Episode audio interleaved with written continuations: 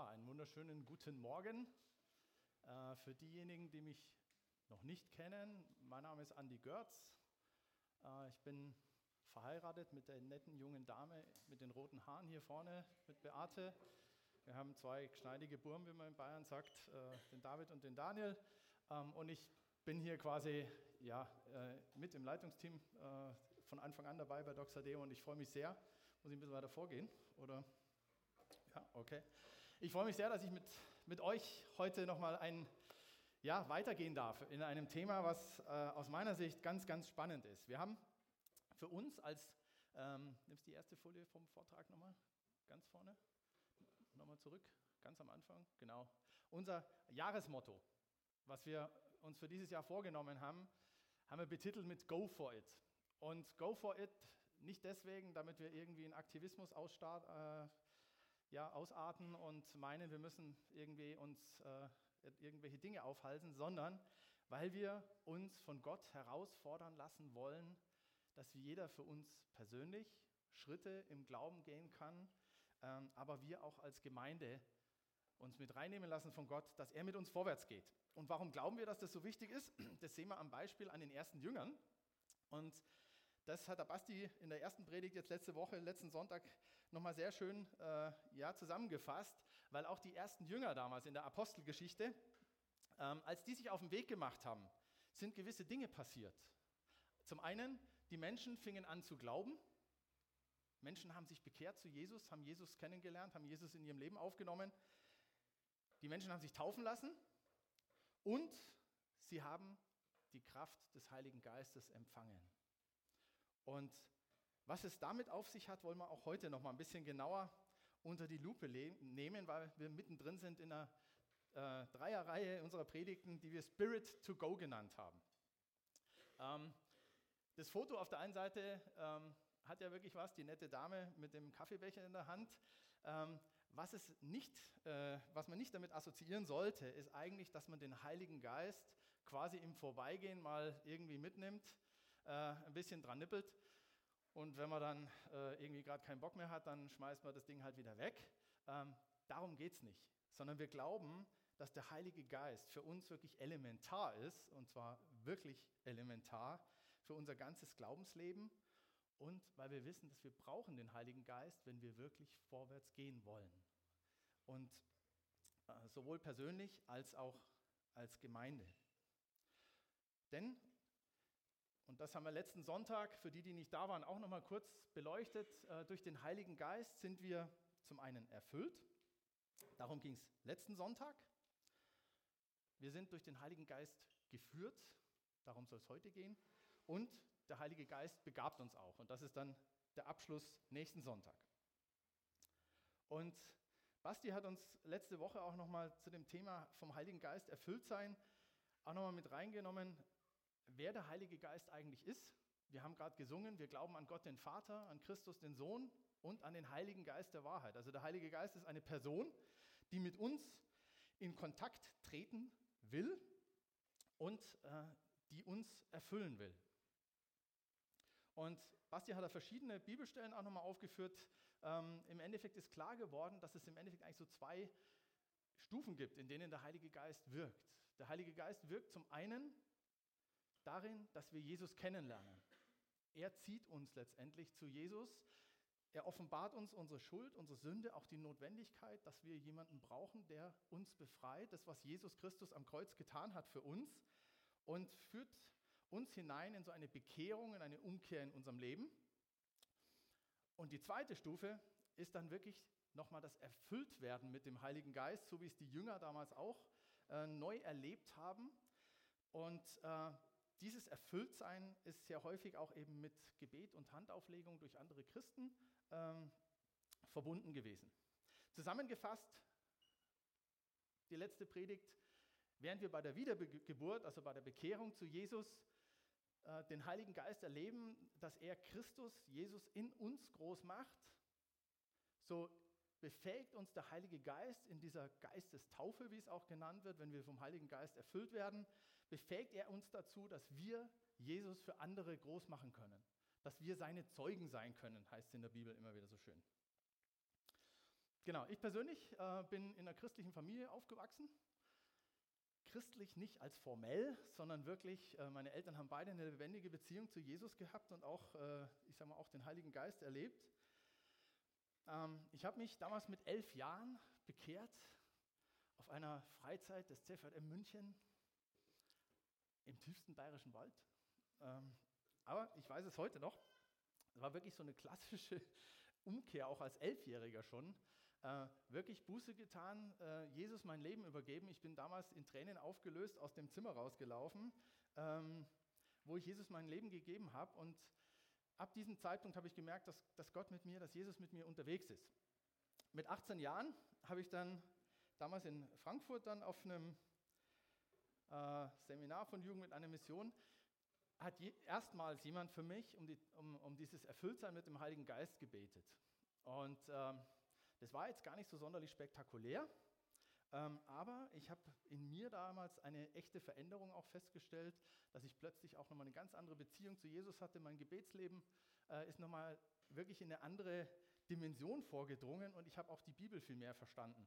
Ähm, plötzlich nochmal Dinge in, auch äh, aus der Schrift, aus dem Wort Gottes, auch in mein Leben plötzlich hinein projizieren können, ähm, was für mich unheimlich wichtig war auch in dieser Zeit.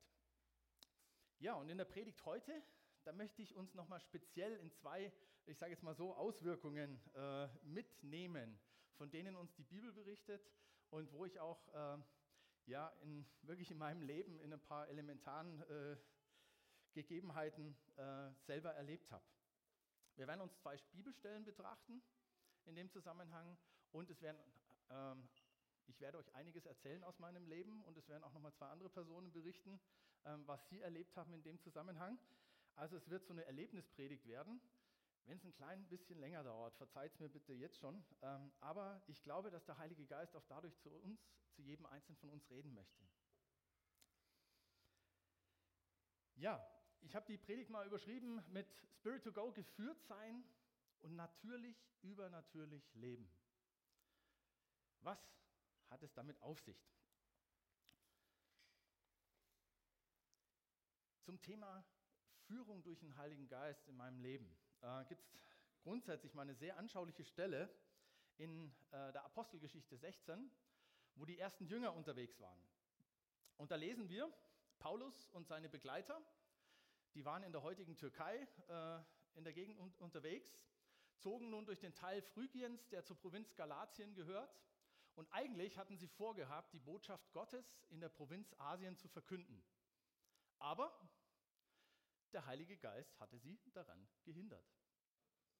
Als sie sich dann Mysien näherten, versuchten sie nach Bithynien weiterzureisen. Das ist dann in Richtung Nordosten von der Türkei. Aber auch das ließ der Geist Jesu nicht zu. Ist ja interessant, was ich sehr schade finde. Mich hätte mal interessiert, wie der Heilige Geist das gemacht hat. Woran haben die das gemerkt? Das steht leider nicht da. Ich weiß nicht, ob da irgendwie ein Stoppschild kam oder was weiß ich was. Ähm, was ich zumindest in unserem Leben, was mir da spontan eingefallen ist, das war, als, als äh, wir auch überlegt haben, ähm, gab für uns mal kurz zur Debatte, war, äh, ob wir ins Remstal rausziehen sollen. Und wir hatten da die Möglichkeit, auf besondere Art und Weise durch Gottes Wirken auch äh, uns nochmal Gedanken darüber zu machen, über ein Eigenheim und haben überlegt, ob wir zu unserer Gemeinde, zu der wir damals gehörten, rausziehen sollen ins Remstal. Wir haben ein paar Dinge angeschaut, ein paar Häuser, aber wir haben beide gemerkt damals, das ist es nicht. Wir haben keinen Frieden gehabt da drin. Ja? Und ähm, wir wussten letztendlich nicht warum, aber wir sind heute hier und ich werde euch nachher nochmal erzählen, auch warum ich tatsächlich hier bin und nicht irgendwo anders in der Welt. Ähm, aber ich kann mir vorstellen, dass Paulus und äh, seine Begleiter das auch so erlebt haben. Die hatten den Heiligen Geist schon. Und der Heilige Geist hat sie anscheinend auch dazu getrieben, das Evangelium zu verbreiten. Ähm, und trotzdem waren sie sensibel, auch zu sagen, hey, stopp, nicht das. Ähm, aber das Schöne ist, die äh, Geschichte endet ja nicht hier. Ähm, also sie waren nicht in einer Sackgasse, sondern in Vers 9 heißt es dann, in Troas hatte Paulus in der Nacht plötzlich eine Vision. Er sah einen Mazedonier vor sich stehen, der ihn bat, komm nach Mazedonien herüber und hilf uns. Daraufhin suchten wir unverzüglich nach einer Gelegenheit zur Überfahrt nach Mazedonien, denn wir waren überzeugt, dass Gott selbst uns durch diese Vision dazu aufgerufen hatte, den Menschen dort das Evangelium zu bringen. Insbesondere für uns ist das, glaube ich, eine ganz, ganz interessante Stelle, weil das ist das erste, also das ist quasi der Startschuss, dass das Evangelium nach Europa gekommen ist. Ja, also das ist quasi der Ursprung, dass die europäische, also dass die Gemeinde wirklich in Europa Fuß gefasst hat. Und ähm, wer, was ich interessant finde, ist, ähm, dass sie unverzüglich nach dieser Vision sich auf den Weg gemacht haben und losgespurtet oder losgegangen sind. Und wer die Geschichte weiter verfolgen will, lest ruhig mal weiter. Äh, das ist sehr interessant. Es dauert nicht lange. Das sind keine, paar, also es sind keine Monate gewesen, sondern eher Wochen. Da haben sich Paulus und Silas im Kerker wiedergefunden, ausgepeitscht, äh, an einen Block gekettet, ähm, in einer ziemlich bescheidenen Situation. Aber Gott hat diese prekäre Situation damals dann auch genutzt, damit ein ganzes Haus, eine ganze Familie, wie der Kerkermeister von Philippi, zum Glauben gekommen ist. Und das auch äh, als Startschuss äh, damals auch sicherlich ein wichtiger Punkt war für die Gemeinde dort. Und was mich da drin so persönlich anspricht, ist, wenn du weißt, dass der Heilige Geist dich auf einen bestimmten Weg geführt hat, dann wirst du auch in Schwierigkeiten und Herausforderungen ganz anders umgehen mit den Situationen. Ähm, wenn du diese Sicherheit hast, und es ist so, wenn man mit Gott unterwegs ist und mit dem Heiligen Geist unterwegs ist, äh, die Herausforderungen sind da. Aber wenn du weißt, das ist sein Weg mit dir und Gott will dir begegnen in diesen Dingen, dann kannst du auch durch Schwierigkeiten und vermeintliche Probleme, die auftauchen, ganz anders durchgehen. Und äh, wie ich persönlich äh, so eine Führung in, äh, durch Gott in meinem Leben erlebt habe, das möchte ich euch erzählen, jetzt quasi in drei Stufen, also ein bisschen länger. Aber als ich mir das wieder so in Erinnerung gerufen habe, habe ich gedacht, wow, eigentlich ganz cool gewesen. Äh, dass ich jetzt heute hier stehen darf, hat äh, ein paar mehr äh, wesentliche Einflussfaktoren gehabt. Ich hatte euch gesagt, dass ich in München aufgewachsen bin, mich dort bekehrt habe. 1987 bin ich dann mit meiner Familie, drei Geschwistern habe ich, drei Geschwister habe ich noch, ähm, sind wir nach Mannheim gezogen, weil mein Vater beruflich den Job gewechselt hat. Und ich habe dann in Mannheim Abitur gemacht und äh, eine Bankausbildung dann bei einer großen deutschen Bank und hatte aber in der Zeit in Mannheim schon Kontakte hier zum CVM in Stuttgart über meine Eltern. Und irgendwann kam mein Vater und hat gesagt, übrigens, ähm, ich war so in den letzten Zügen meiner Bankausbildung, äh, so wie es ausschaut, gehe geh ich jetzt nach Paderborn. Willst mit? Jetzt ist heute Lisa und Johannes Pui nicht da, die würden mir das jetzt hoffentlich verzeihen.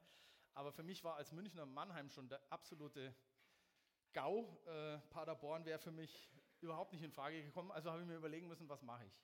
Und ich hab, war so in, in, einer Findungsphase und war in dieser Zeit äh, mit dem CVM Stuttgart auf einer Skifreizeit und habe das jemandem erzählt gehabt. Und in den Wochen danach äh, hat mich das einfach bewegt, wie es bei mir weitergehen soll. Und habe überlegt, ob ich nicht nach Stuttgart gehe. München war mir zu weit weg von Paderborn, weil ich kleine Geschwister hatte, mit denen ich einfach auch mich gut verstanden habe. Ich wollte nicht zu weit weg von der Familie. Und in diesem Prozess bekam ich plötzlich eine Postkarte.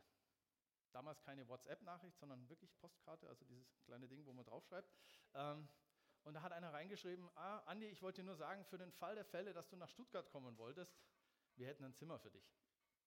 Da habe ich gedacht, oh, äh, interessant. Ähm, hatte irgendwie den Eindruck, okay, äh, dann gehe ich da mal weiter. Ähm, habe dann meinen Job quasi geregelt hier in Stuttgart, habe eine Stelle bekommen bei der Deutschen Bank hier in Feingen in der Filiale und hatte das geregelt gehabt und zwei Wochen später kam mein Vater und hat gesagt, übrigens, äh, wir gehen jetzt doch nicht nach Paderborn, wir gehen wieder zurück nach München. Was willst du machen? Und ich gesagt, scheiße. Äh, eigentlich, mein Herz hat mir gesagt, ich würde eigentlich gerne wieder nach München gehen. Aber ich habe irgendwie gespürt, dass das nicht umsonst war, dass Gott es so geführt hat. Aber ich sagte, naja, kannst du mal ein paar Jahre nach Stuttgart gehen. Das war 1992. So viel zum Thema ein paar Jahre. Ähm, und als ich dann hier in der Bank meinen Job aufgenommen hatte, habe ich recht schnell gemerkt, dass das eigentlich nicht mein Ding ist. Ich habe mich einfach nicht wohlgefühlt und habe gemerkt, ich muss noch mal irgendwie, es muss sich was tun in meinem Leben habe dann mit Gott einen Deal ausgehandelt, habe gesagt, wenn sich bis zu diesem Zeitpunkt, wenn ich nicht die eine Stelle, die ich im Auge noch hatte, wo ich eigentlich gerne hin wollte, wenn ich die nicht bekomme, dann kündige ich. Und dann schauen wir mal. Es war so, das Datum ist verflossen und ähm, die Stelle habe ich nicht bekommen, also habe ich gekündigt. Also so viel zum Thema unverzüglich. Ähm, und jetzt, kannst du die nächste Folie nochmal, kam etwas, was mit diesem Ding hier zu tun hat. Ich habe bei der Bank gekündigt, wusste nicht, wo es hingeht und äh, lag eines Tages in dieser Zeit auf meinem Bett und habe eine Zeitschrift von, von einer Missionsgesellschaft gelesen, von Jugend mit einer Mission. Und da war ein Freundesbrief Albanien dabei. Und ich lag auf meinem Bett, habe das Ding gelesen und dann war es wirklich so, wie wenn jemand neben mir steht und mir wirklich in mein eines noch vorhandenes Ohr ähm, hineinspricht, geh nach Albanien. Und ich weiß noch, ich höre, hä? Was soll das? Geh nach Albanien. Und ich, Herr, was soll ich in Albanien? Was soll denn das? Geh nach Albanien. Und ich sage, ja, ich weiß gar nicht, was ich da machen soll. Äh, wieso, weshalb, warum? Geh nach Albanien. Also, also gut, wenn du das bist, Heiliger Geist, dann musst du mir das bestätigen. Aber ich werde niemandem was erzählen davon. Zwei Wochen später oder sowas bin ich bei meinem Mentor und Seelsorger damals gewesen. Äh, habe ihm nur erzählt, dass ich aus der Bank rausgegangen bin und dass ich jetzt nicht genau weiß, wie es weitergeht und so weiter. Und wir haben miteinander geredet und dann äh, haben wir noch zusammen gebetet. Er hat mich gesegnet. Ich will gerade zur Tür rauslaufen und da sagt er, Andi, bleib mal kurz stehen. Ähm, seit wir das Beten angefangen haben, ich, mir geht die ganze Zeit das Wort Albanien im Kopf rum. Sagt dir das was? Er dachte, scheiße, das sagt mir tatsächlich was. Ähm, gut. Ähm, was ich dann gemacht habe, ist äh, unverzüglich mich bei Jugend mit einer Mission in Albanien gemeldet. Äh, die haben ein bisschen blöd geguckt, also da musste ich auch extra mal hin, äh, weil die wissen wollten, wer kommt da auf die Idee, einfach zu sagen, er will nach Albanien und weiß nicht warum. Ähm, ich würde gerne mithelfen. Und bin also dort äh, so knapp dreieinhalb, vier Monate gewesen. Kurz vorher haben wir uns noch befreundet. Gell? Das war wichtig, weil sonst wäre ich mit einer Albanerin wahrscheinlich zurückgekommen. Ähm, jetzt habe ich eine Schwäbin, das ist deutlich besser. Genau. Ähm, genau. Und ich habe euch mal drei Bilder mitgebracht von meiner Zeit aus Albanien, die das äh, eigentlich im Nachhinein habe ich gedacht, wow, die beschreiben das sehr, sehr gut, ähm, warum dieser Schritt für mich eigentlich der wichtigste Schritt in meinem Leben war. Ihr seht auf der linken Seite, ähm, das bin ich übrigens, ja, ähm, und ein Bunker. Äh, Albanien war damals äh, drei, vier Jahre vorher durch eine Revolution im Endeffekt vom kommunistischen Führer befreit gewesen. Das war das verschlossenste Land weltweit, also verschlossener als Nordkorea. Und das ganze Land war übersät mit diesen Bunkern. Und äh, ich bin ein bisschen im Land rumgefahren und dieses Bild hier, das hat mich gerade nochmal daran erinnert, ähm, das symbolisiert für mich schon auch, ich bin, ich habe einen Schritt rausgemacht aus meiner vermeintlichen Sicherheit. Ja? Bank und äh, Karriere und ich habe es bei meinem Vater erlebt, 30 Jahre Siemens dann über irgendwann mal. Ähm, ich bin diesen Schritt raus aus meiner Sicherheit. Man könnte auch sagen, plakativ, Banker raus aus Bunker. Ja? Ähm, und es war für mich ein ganz, ganz wichtiger Schritt. Ähm, der vieles in meinem Leben auch freigesetzt hat. Das zweite Bild rechts oben ist eine der, der ärmeren oder ärmsten Familien gewesen, die wir damals auch äh, von Jugend mit einer Mission aus unterstützt haben. Ähm, und das war für mich auch ein ganz, ganz äh, wichtiger Aspekt, auch für mein, für mein Leben, einfach nochmal neu wirklich dankbar zu sein, äh, in diesem Land hier leben zu dürfen, in dem Luxus, äh, ich sag mal, leben zu dürfen, ähm, weil das, was man da erlebt hat, war schon ähm, ich sage jetzt mal, grenzwertig können wir uns, glaube ich, auch kaum vorstellen. Aber wer in der dritten Welt unterwegs war, hat es sicherlich auch öfters erlebt. Und das dritte Bild unten ähm, mit dem schicken ähm, Toyota äh, Land Cruiser ähm, symbolisiert für mich auch nochmal, dass ab diesem Zeitpunkt für mich nochmal so ein Aufbruch war, gewohnte Pfade zu verlassen. Ähm, und mich wirklich, ich sage mal so, auf eine Abenteuerreise zu begeben, ähm, die hat dann nicht nur begonnen, als wir kurz nach meinem Albanien-Aufenthalt ein Jahr später geheiratet haben, aber das zieht sich wirklich durch, durch äh, mein Leben auch, wo ich gemerkt habe, ja, äh, Gott rüstet mich mit allem aus, was ich brauche, um, ich sage jetzt mal so, wirklich abenteuermäßig unterwegs zu sein. Und by the way, habe ich in diesen ähm, drei, vier Monaten, hat Gott auch nochmal deutlich zu mir geredet, dass er mich auch weiterhin im Bereich der Finanzen haben will. Ähm, und für mich klar war, ich studiere nicht Lehramt, äh, was ich gerne auch gemacht hätte, weil ich viel Jugendarbeit gemacht habe, aber es war für mich klar, äh, ich wusste, okay, ich bleibe im Finanzbereich. Und unsere Abenteuerreise dann äh, hat uns beide dann ja, äh, relativ bald danach hierher nach Rohr und Feingen geführt. Äh, und das war auch nochmal eine Geschichte für sich, ähm, die ich euch gerne noch weit, äh, erzählen möchte. Ich hatte kurz nach dem Albanien-Aufenthalt, habe ich sehr schnell eine Stelle bekommen bei einer christlichen Unternehmensberatung in Herrenberg. Und habe, äh, ja, nachdem wir äh, beabsichtigt hatten äh, zu heiraten, äh, haben wir auch entsprechend geguckt, ob wir da nicht in Herrenberg, Holzgerlingen irgendwie eine Wohnung oder sowas finden für uns.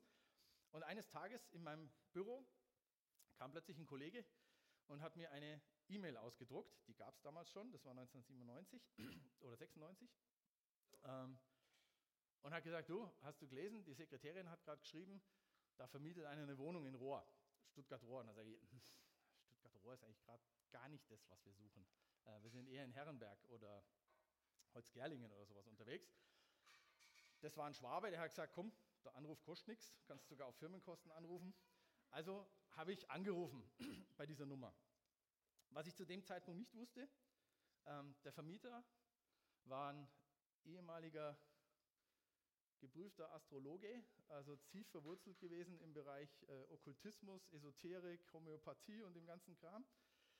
Und der hat sich bekehrt auf sehr wundersame Weise und seine Familie und die hatten eine Wohnung zu vermieten, haben die renoviert in ihrem Haus und die hatten anscheinend schon, ich weiß nicht, 25 oder 30 Interessenten wo die immer den Eindruck hatten, nee, das ist es nicht.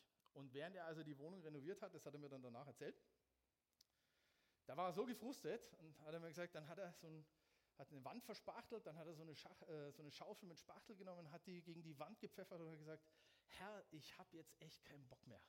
Ich weiß nicht, was du willst. Du musst jetzt dafür sorgen, dass die Leute äh, hier in die Wohnung kommen, die du hier haben willst. In dem Moment, wo er den Putz da an die Wand geschmissen hat, hat Gott zu ihm gesagt, ruf bei Daniel Consulting an, da braucht einer eine Wohnung. Der hatte keine Verbindung direkt zu uns, aber er kannte jemanden, der bei uns äh, damals bei diesem Unternehmen auch mit angedockt war. Und er hat dort angerufen bei der Sekretärin. Und ich habe diese E-Mail bekommen.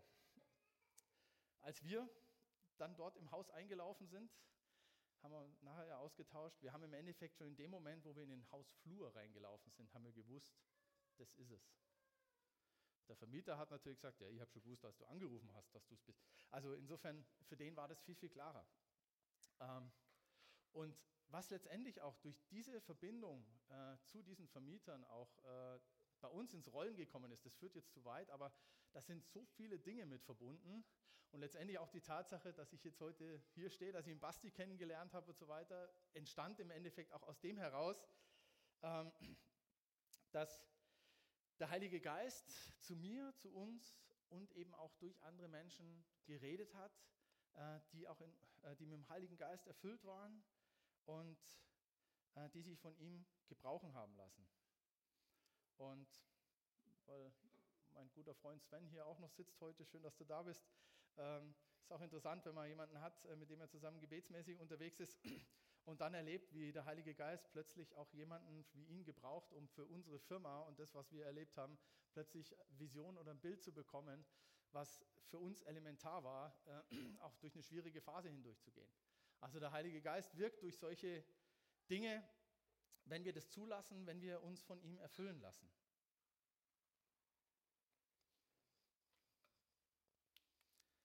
So viel zum Thema geführt sein.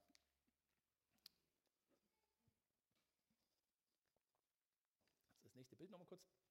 Wenn du also gerade auch für dich immer wieder mal am Fragen bist, welchen Weg nehme ich denn? Und was mache ich, auch wenn ich nicht genau sehen kann, was kommt denn nach der nächsten Abzweigung? Es ist aus meiner Sicht so, so wichtig und so gut zu wissen, dass der Heilige Geist uns da entsprechend auch Offenbarung gibt. Ja, der zweite Aspekt, den ich noch beleuchten möchte, natürlich übernatürlich leben.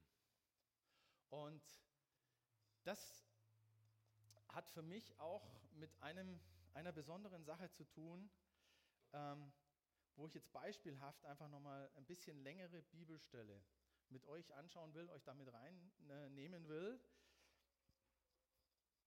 Und ähm, wo wir mal schauen können, was Paulus an die Gemeinde in Korinth schreibt. Und wir lesen da im 1. Korinther 14, das soll also euer Ziel sein.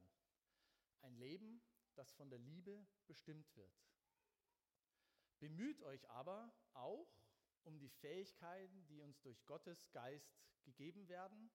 Und wenn ich das sage, denke ich vor allem an die Gabe des prophetischen Redens.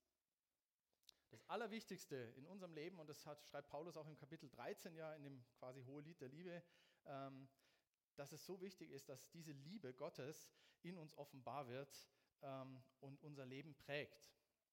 Aber dieses bemüht euch aber auch um die Fähigkeiten, die uns durch Gottes Geist gegeben werden. Das Wort bemühen hat sehr stark damit zu tun, danach zu streben, danach zu eifern. Also das hat ein bisschen was mit Anstrengung auch zu tun, ähm, etwas zu erreichen. Und Paulus fordert uns auf, das zu tun. Und um was geht es da? Wir lesen weiter. Wenn jemand in einer von Gott eingegebenen Sprache redet, richten sich seine Worte nicht an Menschen, sondern an Gott. Keiner versteht ihn, also den Gläubigen. Was er durch Gottes Geist gewirkt ausspricht, bleibt ein Geheimnis. Wenn jemand hingegen eine prophetische Botschaft verkündet, richten sich seine Worte an die Menschen und was er sagt, bringt den Menschen Hilfe, Ermutigung und Trost.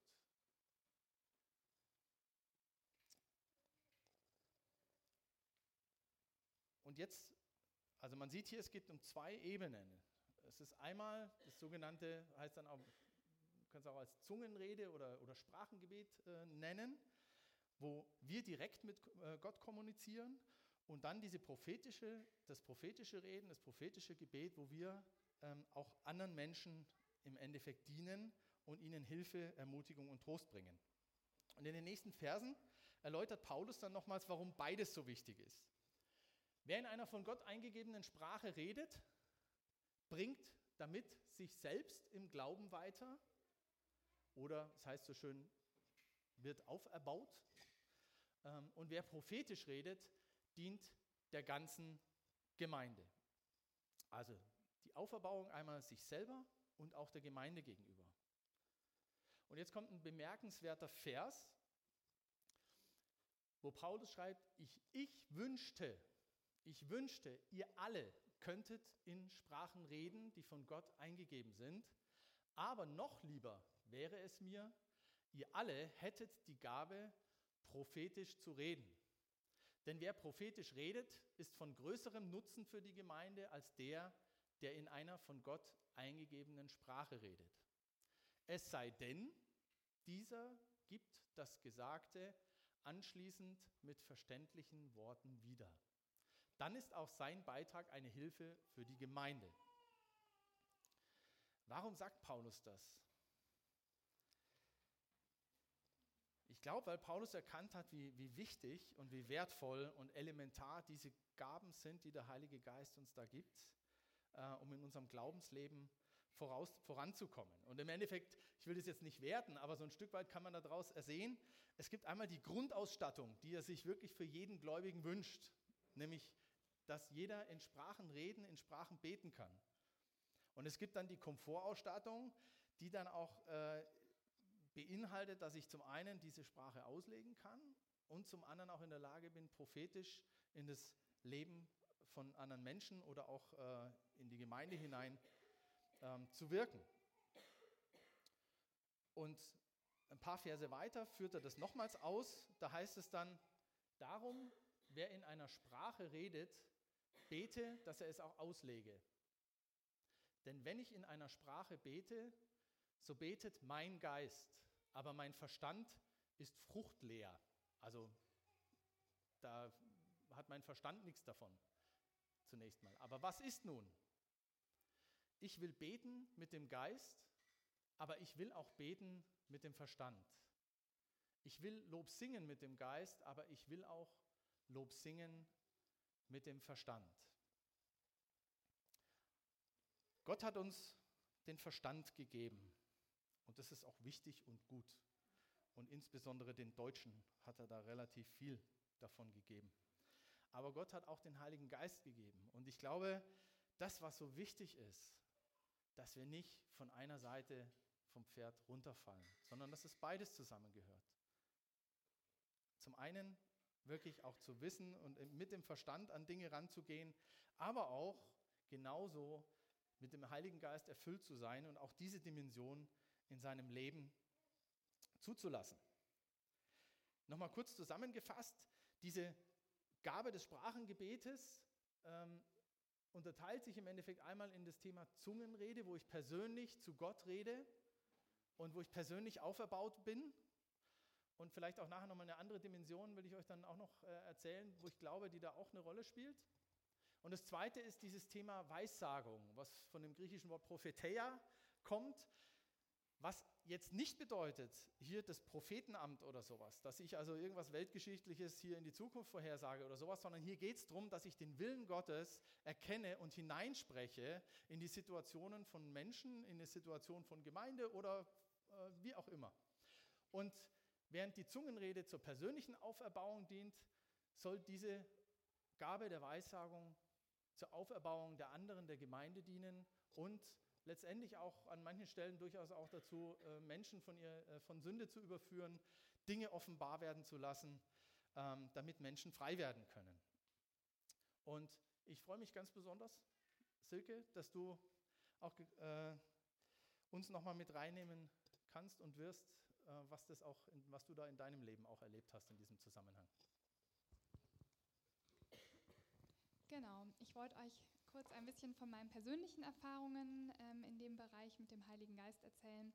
Und zwar zum einen ähm, ja, von der Situation, die ich so im Rückblick beschreiben würde, als das, wo ich wirklich diese, wenn man jetzt den Begriff verwenden will, Geistestaufe erlebt habe.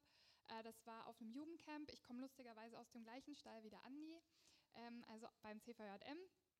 Und ähm, es war einfach ein Abend, es ging jetzt nicht speziell, auch das Wort Geistestaufe ist da nirgends gefallen, es ging da nicht speziell drum.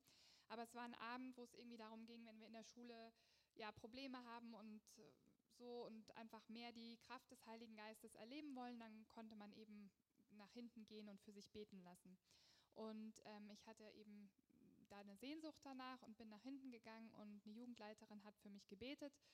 Ähm, und äh, hatte dann auch im Anschluss das Bild, was ja eigentlich auch eine Gabe des Geistes ist an der Stelle, äh, was sie mir auch weitergegeben hat, dass sich der Heilige Geist wirklich so eine wie eine Taube auf meinem Kopf äh, niedergelassen hat. Und ähm, ich habe einfach in dem Moment eine wirklich riesige übernatürliche Freude gespürt. Und es hat sich dann auch so geäußert, dass ich den Rest des Abends, wir waren dann irgendwie noch mit Freunden unterwegs und mussten da von dem Zeltplatz noch zum Haus zurücklaufen, dass ich wirklich immer wieder lachen musste, weil ich so glücklich war. Ich hatte so eine übersprudelnde, glückliche Freude in mir und habe halt immer wieder gelacht. Und meine Freundinnen haben auch gefragt, was ist denn los mit dir? Ich so, ja, ich bin so glücklich, ich bin so glücklich. Ähm, und im Nachhinein habe ich, also auch Jahre später erst, habe ich gehört, dass sowas öfter vorkommt, gerade wenn man eben diese Erfüllung mit dem Heiligen Geist erlebt. Aber damals, wie gesagt, das, ich war auch da meines Wissens die Einzige, die das so erlebt hat. Und es ist ein totales Geschenk für mich. Ich habe das so in der Form auch nie wieder erlebt. Manchmal bedauere ich das, also weil es einfach wirklich schön war. Aber es ist eben ein Geschenk für mich und ich weiß einfach, der Heilige Geist ist in mir. So, das ist für mich auch damals so eine Bestätigung gewesen. Ähm, und das Zweite ähm, ist dann, wie ich diese Gabe des Sprachengebets empfangen habe, von der der Andi gerade erzählt hat. Ähm, das war auch auf einer Freizeit, auch beim CVM. Und ähm, ich war da vielleicht so 18 und genau, es ging eben auch um die Gaben des Geistes und darum, dass die Gabe des Sprachengebets tatsächlich eine Gabe ist, die Gott vielen Menschen gibt. Dass es nicht nur eine ist, die jetzt vielleicht mal einer von 100 oder so empfängt, sondern dass einfach die Erfahrung zeigt, dass sehr viele Menschen diese Gabe bekommen und wo auch die Einladung war, dass man dafür sich beten lassen kann. Und ich wollte das gerne, ich hatte eine Sehnsucht danach, ich hatte das auch schon verschiedentlich eben mitbekommen, so im Umfeld bei mir und habe dann auch mit zwei Leiterinnen gebetet. Und was ich im Nachhinein total schön finde und wofür ich auch sehr dankbar bin, wir haben nicht einfach nur gebetet und die haben dann gesagt, jetzt geh mal nach Hause und dann kannst du ja mal schauen, sondern die haben auch gesagt, nee, jetzt ähm, versuch das ruhig auch mal direkt. Weil ähm, das Problem ist oft beim Sprachengebet, wenn man irgendwie möchte und ja, man weiß nicht so recht, wie soll ich denn jetzt eigentlich anfangen und man hat viel auch die Angst, dass das, was man dann betet, ja vielleicht nur einfach irgendwas Ausgedachtet ist. Und die haben gesagt, komm, probier das und erwarte nicht, dass du gleich da jetzt total in Sprachen fließend betest sozusagen. Vielleicht ist es am Anfang auch nur eine Silbe oder ein Laut, den du wiederholst, aber ja, trau dich einfach mal. Und ich habe mich dann auch getraut und konnte auch so ein bisschen was dann irgendwie sagen. Und da war es auch so, dass beide dann wirklich so eine Auslegung hatten, also eine Weissagung von dem, was ich in Sprachen gebetet habe. Und das war für mich auch wieder die Bestätigung, es ist nichts jetzt, was aus mir herauskommt, wo ich mir jetzt irgendwas ausgedacht habe und halt einfach mal Abacababra oder irgendwas gesagt habe, sondern ähm, es ist wirklich ähm, eben die Sprachenrede.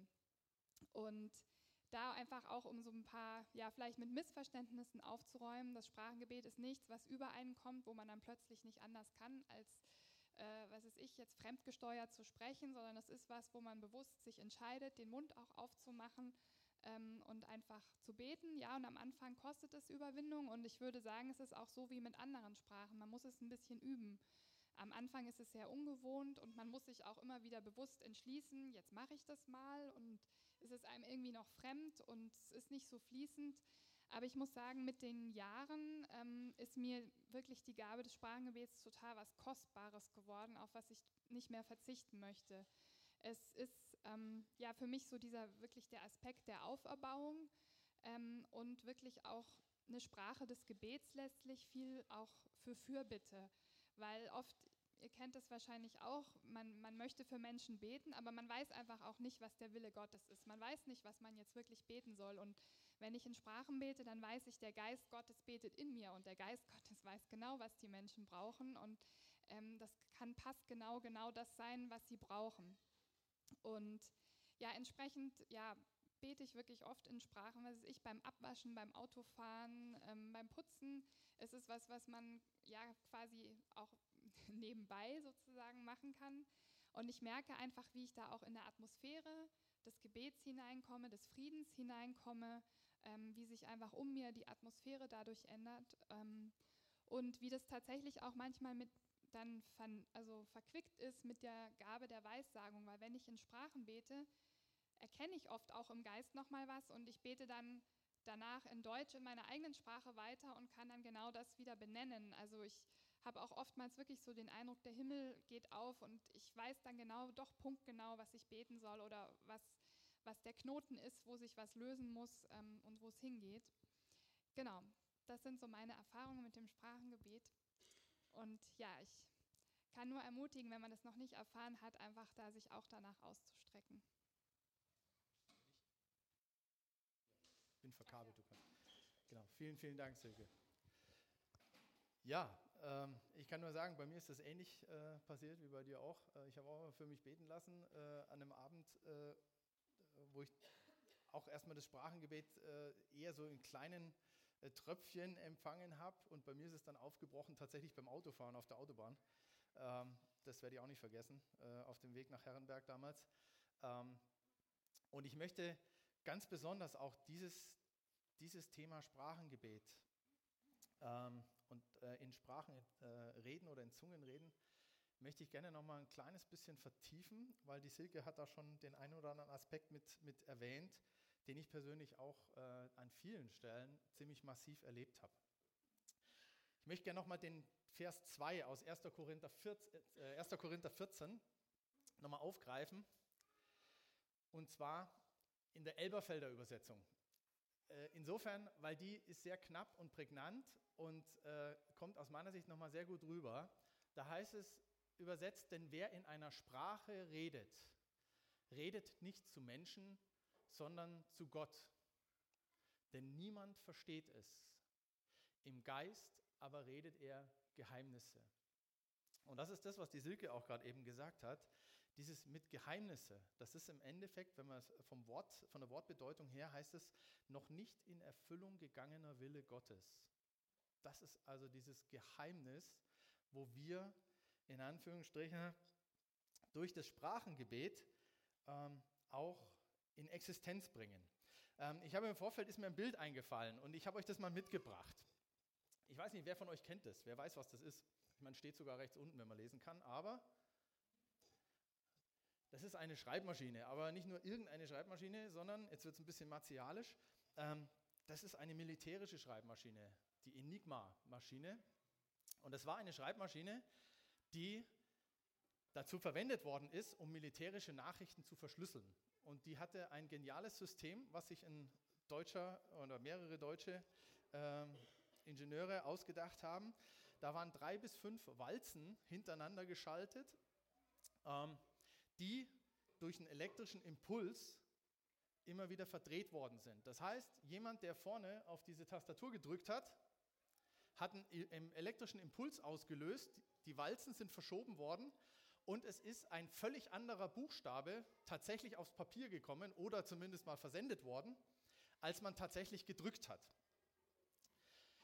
Mit diesem Ding konnte man theoretisch 200 bis zu 200 Trilliarden Verschlüsselungsmöglichkeiten ähm, darstellen.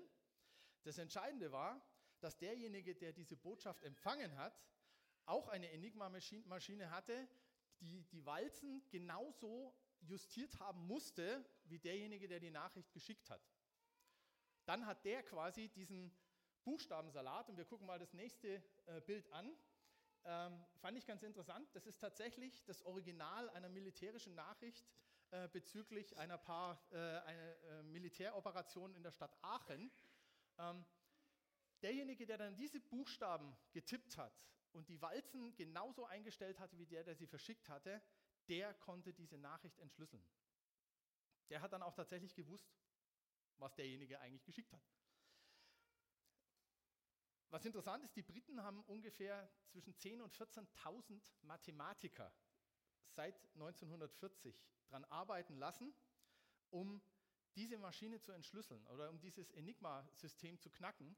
Und das, was ihr rechts unten seht, ist eine sogenannte Turing-Bombe. Das ist also ein Mathematiker gewesen, es soll keine Bombe sein, sondern äh, das ist ein riesenaufwendiges Gerät, mit dem es gelungen ist dann, zum anderen hat man auch noch eine Enigma-Maschine erbeutet dann in dem deutschen U-Boot, ähm, wo dann gelungen ist, tatsächlich diese Walzenkombination darzustellen und auch die äh, Nachrichten zu entschlüsseln. Und es gibt anscheinend viele äh, Militärhistoriker, die auch sagen, wenn das nicht passiert wäre, hätte der Zweite Weltkrieg wahrscheinlich Jahre länger gedauert. Ähm, also eine sehr interessante Geschichte. Warum erzähle ich das? Nicht, weil äh, ich hier in äh, irgendeiner Form äh, den Krieg verherrlichen will, sondern ich will uns nochmal bewusst machen, auch wir befinden uns im Krieg. Ja? Wir kämpfen nicht gegen Fleisch und Blut, aber wir kämpfen gegen Mächte und Gewalten. Ich habe euch vorhin erzählt von unserem Vermieter, der in diesem Bereich vor seiner Bekehrung relativ aktiv war. Äh, und äh, wenn du hörst, was der erzählt hat, was da alles äh, so alles möglich war, dann bekommst du schon eine gewisse Dimension, ähm, die auch letztendlich im Unsichtbaren, im Geistlichen auch unser Leben mit beeinflusst. Und ich glaube, um jetzt nochmal die Brücke zu schlagen, das Sprachengebet ist letztendlich, ich sag mal so, gefühlt. Wenn du jemanden in Sprachen beten hörst, geht es dir so wie mir vielleicht, hast den Eindruck, das hört sich ungefähr so an, wie wenn der den Text vorliest, den wir da sehen. Ähm, aber der Heilige Geist ist derjenige, der quasi die Walzen in die richtigen Positionen bringt, damit diese Worte letztendlich auch Gottes Worte sind und diese Geheimnisse, die, die ich damit ausspreche, auch in Existenz kommen, in der Situation, in der ich bin. Ich möchte euch ein kleines Beispiel erzählen aus dem Jahr 2005, ähm, wo ich das selber massiv erlebt habe.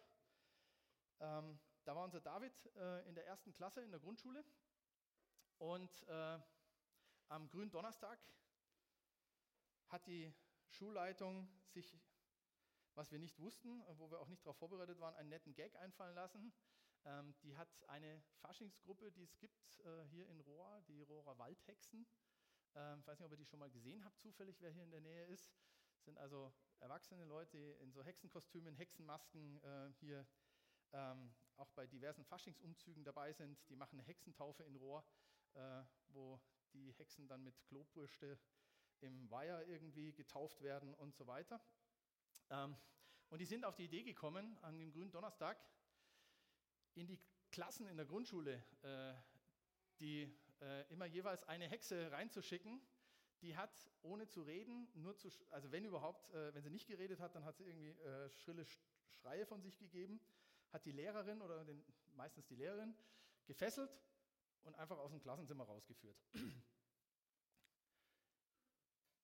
In der ersten Klasse.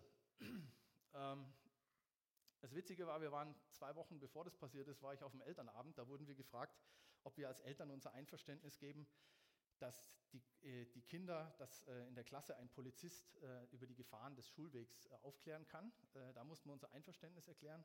Aber das entsprechend hier auf die Art und Weise dann in die Klassen reingegangen wird, ähm, da hat keiner was gewusst davon.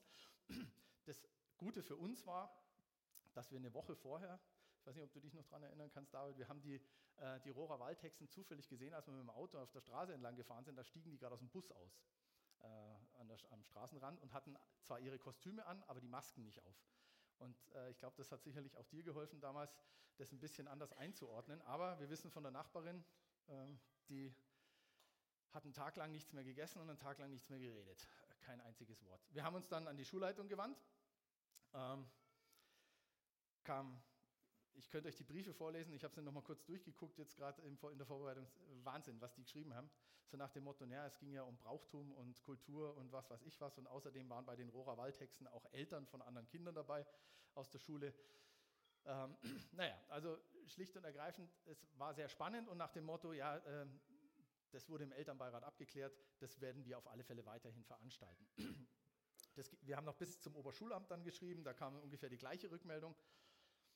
Und wir haben viel gebetet in der Zeit und ich, ich weiß auch noch, ich war dann, äh, habe mir irgendwann mal zurückgezogen und habe gesagt, ich, ich muss jetzt einfach nochmal beten, das liegt mir auf dem Herzen.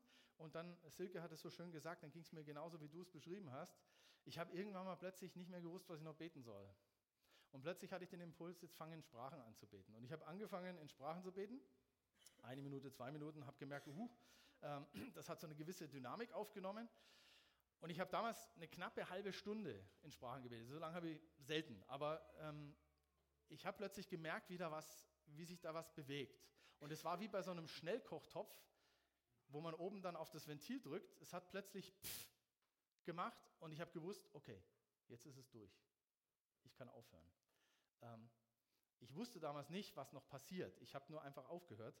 Ähm, aber es ist tatsächlich so, seitdem dieser Faschingsscherz nicht mehr stattgefunden an der Schule, ja? äh, obwohl es von der Schulleitung her eigentlich anders beabsichtigt war. Ich will nicht sagen, dass das jetzt nur an diesem Gebet lag, aber ich glaube, dass damit wirklich was in der, in der geistlichen Dimension passiert ist, ähm, weil ich glaube auch, dass wir hier wirklich ähm, ähm, den Willen Gottes in Situationen reinsprechen, was auch die unsichtbare Welt verändert.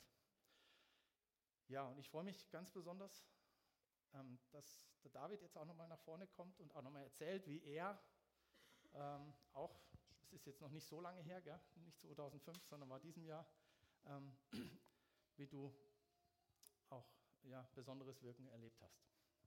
Schau an? Jo. Ähm, also das war letztes Jahr, da ähm, ging es mir ziemlich, ziemlich dreckig. Ähm, ich hatte irgendwie so ein leere Gefühl, ähm, andererseits auch so ein Druck, der mich irgendwie von mir selber zurückgehalten hat und selber ähm, mich dazu veranlasst hat, ja, mich in einer gewissen Weise auch nicht so zu akzeptieren, wie ich bin. Ähm, und das Ganze ist dann Ende November ähm, ziemlich eskaliert. Ich habe meine Mutter an dem Abend ziemlich verletzt und bin dann hoch in mein Zimmer, habe dann angefangen zu beten ähm, und hatte dann den Eindruck, dass, dass Gott mir sagt, kehre um. Ich habe dann gedacht, ja, ist mal ein Vorschlag. Ähm, aber so richtig so den Mut dazu oder so diese, ja, dieses, okay, ich pack's, ähm, hatte ich nicht.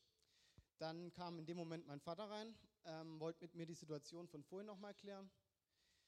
Und ähm, wir haben dann ein bisschen drüber gesprochen und irgendwann mal hat er gesagt, hey, ich weiß nicht warum, aber ich habe den Eindruck, ich soll dir von Gott sagen, kehre um. Kehre um und es werden sich neue Türen für dich öffnen. Und ähm, für mich war das einfach eine Riesenbestätigung. Ich wusste zwar immer noch nicht, wie, wie ich das schaffen soll, weil ich so am Ende war. Ähm, aber ich habe ihm dann einiges erzählt, dass ich mich so fühle, als wäre ich nicht mehr ich. Ich kann mich selber nicht mehr steuern. Da ist was, was mich zurückhält von dem, was ich eigentlich machen will. Ähm, und ja, wirklich versucht, mich kaputt zu machen. Ähm, in dem Moment hat dann mein Vater angefangen, mit Sprachen zu beten und ich wusste, okay, jetzt, jetzt geht was. Jetzt habe ich auch den Mut, selber was dran zu ändern. Und mir ging immer ähm, mein Lieblingslied zu der Zeit durch den Kopf, das hieß Break the Cycle. Und ich habe das innerlich wirklich geschrien. Ich habe geschrien, Break the Cycle, Break the Cycle, ähm, weil es wirklich ja, zu, zu, diesem Moment gepasst hat, weil ich wirklich was ändern wollte. Und ähm, ja, er hat dann weiter in Sprachen gebetet und dann fiel mir ein, ich hatte noch vom Sommer, dort war ich auf einem Metal Festival, wo ich glaube, dass es echt gut war, dass ich dort war, weil ich viele, viele gute Gespräche über Glauben hatte und ja, auch wirklich ja, gewusst habe, okay, ich kann da was bewegen. Ähm, aber von diesem Metal Festival hatte ich noch so ein Armband, ähm, wo jetzt nicht gerade von der christlichen Seite aus war, ähm, wo ich aber gemerkt habe, ich konnte es die Wochen vorher nicht abmachen. Irgendwas hat mich daran gehindert, dieses Armband loszuwerden. Und mein Vater hat dann immer intensiver gebetet und ich habe gewusst, okay, jetzt, jetzt kommt es langsam. Ähm, und habe dann dieses Armband wirklich zerschnitten. Und genau in diesem Moment war das wie wenn dieser Druck wegfällt. Ich habe so schwarzen Rauch gesehen, der aus mir raus ist, aus dem Fenster raus. Und ich habe geheult wie, also ja, Bett ist wieder trocken mittlerweile, aber es war, es war extrem erleichternd. Dieser ganze Druck ist weggefallen, diese Leere hat aufgehört und dieser Rauch ist komplett verschwunden. Kurz darauf bin ich dann runter zu meiner Mutter, habe äh, um Ver Vergebung gebeten. Ähm, wir haben uns, was weiß ich, wie lange umarmt, halbe Stunde, dreiviertel Stunde, keine Ahnung. Ähm, es ging sogar so weit, dass ich meinen Bruder um Vergebung gebeten habe, ähm, wo ich davor immer davon ausgegangen bin, dass er der Schuldige ist für diese Sachen, die, äh, die da passiert sind bei uns. Ähm, aber es war irgendwie so danach, dass ich mich wie neu gefühlt habe. Ich habe gemerkt, okay, jetzt, jetzt ist es vorbei, ich kann alles hinter mir lassen. Und ähm, ich habe dann auch diese Sachen, ähm, wo ich gemerkt habe, dass ich immer Scheiße gebaut habe, die habe ich aufgehört. Ähm, und ja, kurz zwei Monate danach ähm, hat sich die erste Riesentür für mich geöffnet. Ähm, und die Tür sitzt jetzt da vorne in Form von Vera, ähm, wo ich weiß, dass es absolut kein Zufall ist, sondern der Weg, den äh, Gott für mich bestimmt hat ähm, und wo ich jetzt weiter dran bin und schaue, welche Türen sich sonst noch für mich öffnen. Genau.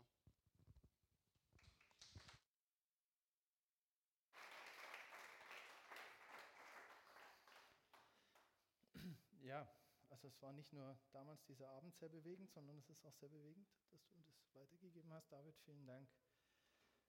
Ja, im Endeffekt, also für die von euch, die da, je nachdem wie ihr geprägt seid auch, äh, was ihr erlebt habt, ähm, ich möchte euch einfach ermutigen, öffnet euch wirklich für den Heiligen Geist.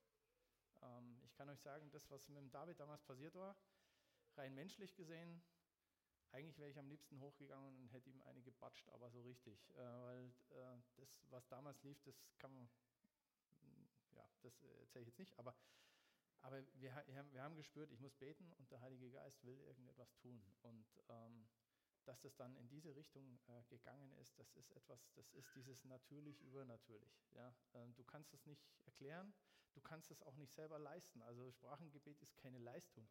Äh, das Einzige, was es braucht, ist ähm, sich zu öffnen und zu sagen, ich will diese Dimension in meinem Leben erleben. Und äh, der Heilige Geist wird das tun. Der ist ein Gentleman. Also das habe ich auch erlebt. Also wenn Dinge, die, die ich nicht will, da weiß ich, da macht er auch nichts oder äh, im Zweifelsfall macht er noch ein bisschen Nachdruck, dass ich dann wirklich will. Aber ähm, ich spüre das ganz genau, dass ich auch aufpassen muss, immer wieder auf dem Heiligen Geist nicht im Weg zu stehen.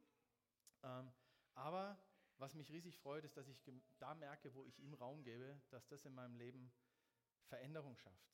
Und somit möchte ich nochmal ja, das wirklich bewusst machen. Und das ist mir nochmal, ich weiß nicht, ihr kennt die, die, den Vers in Epheser 6, Vers 17, den habe ich jetzt nicht angeschrieben, aber wo Paulus von der Waffenrüstung spricht. Und mir ist nochmal aufgefallen, er spricht da vom Schwert des Geistes. Welches ist das Wort Gottes? Ähm, das Schwert ist bei dieser Waffenrüstung, das einzige Instrument, was aktiv zur Kampfführung ausgerüstet, also eigentlich ausgedacht ist. Alles andere sind Verteidigungsinstrumente, Schild des Glaubens, Lendengurt der Wahrheit, Stiefel der Bereitschaft und so weiter und so fort. Aber das Schwert ist das, wo wir wirklich auch aktiv nach vorne gehen dürfen. Und das Schwert des Geistes, ich glaube, dass es unter anderem auch das Sprachengebet beinhaltet, weil wir das Wort Gottes aussprechen, auch wenn wir es nicht bewusst machen in dem Sinn, aber ähm, Gott hört es, weil es sein Wort ist und weil er das verheißen hat. Und ob wir das verstehen oder nicht, äh, ich verstehe es auch nicht im Endeffekt, aber ich habe gemerkt, es funktioniert. Und ich könnte euch jetzt noch vier, fünf andere Geschichten erzählen, wo ich das im Endeffekt äh, nahezu identisch erlebt habe. Ja, und ich möchte noch mal kurz zusammenfassen. Warum ist der Heilige Geist so wichtig? Der Heilige Geist ist wichtig, weil er offenbart mir den Willen Gottes und er hilft mir, die richtigen Entscheidungen zu treffen. Wenn du weißt, dass das, was in deinem Leben passiert, nicht Zufall ist, sondern du weißt, dass Gott mit dir ist und dass er ähm, dir diesen Willen offenbart hat, dann wirst du in deinem Leben ganz anders unterwegs sein. Der Heilige Geist gibt mir die Gewissheit, auf dem richtigen Weg zu sein, sodass ich auch in Schwierigkeiten und Herausforderungen standhaft sein kann.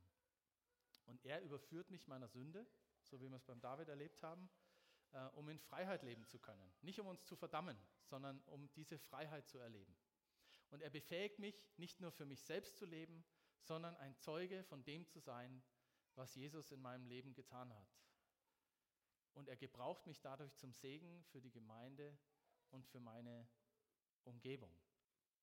Und es gibt noch einen Vers im Alten Testament aus dem Propheten Zachariah, da heißt es, dies ist das Wort des Herrn, es soll nicht durch Heer oder durch Kraft geschehen, sondern durch meinen Geist. Also sogar schon im Alten Testament war das ein Thema. Ähm, und so spricht der Herr, der Herrscher. Also du und ich, äh, wir entscheiden, ob wir dem Heiligen Geist Raum geben, dass das passieren kann, dass Gott durch den Heiligen Geist wirken kann. Und ich bin überzeugt davon, wir haben ja auch diese ja, Vision auch bei uns in der Gemeinde, ein sichtbarer Segen für unsere Stadt zu sein. Und das ist ohne den Heiligen Geist nicht möglich. Das können wir vergessen. Aber mit ihm ist es möglich. Und insofern lasst uns da wirklich offen sein, uns öffnen, dass der Heilige Geist wirken kann, frei nach unserem Jahresmotto, Let's go for it.